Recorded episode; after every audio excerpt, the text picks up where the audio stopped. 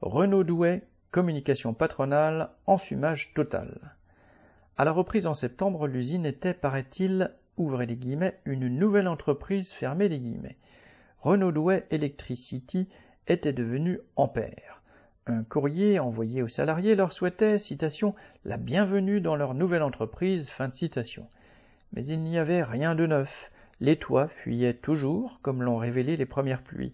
Le modèle produit, la Mégane électrique, cher, très cher, ne se vendait pas mieux et de nombreuses journées et semaines non travaillées étaient annoncées.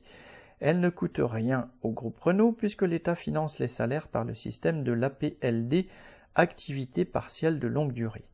Par contre, elles coûtent aux travailleurs, sur leur compteur temps et sur leur congé avec un jour de congé enlevé pour cinq jours non travaillés.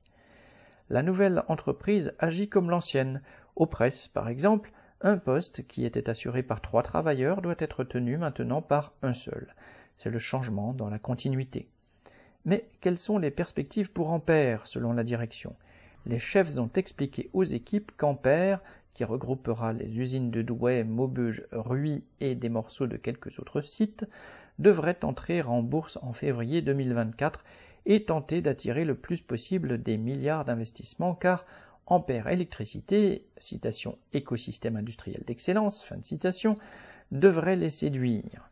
Cependant, les mots ronflants seuls ne font pas venir les milliards. Les capitalistes veulent être sûrs que l'investissement rapporte, et pour l'instant, rien n'est sûr. Sur l'emploi, les salaires et les conditions de travail, il n'y a rien dans la communication patronale.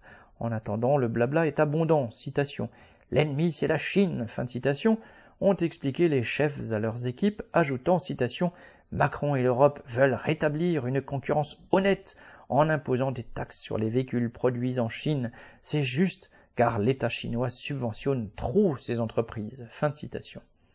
Il n'y a pas un mot sur les nombreux cadeaux à Renault de l'État français, des régions, des collectivités locales, pas un mot non plus sur la Dacia Spring, véhicule électrique du groupe Renault qui est fabriqué en Chine.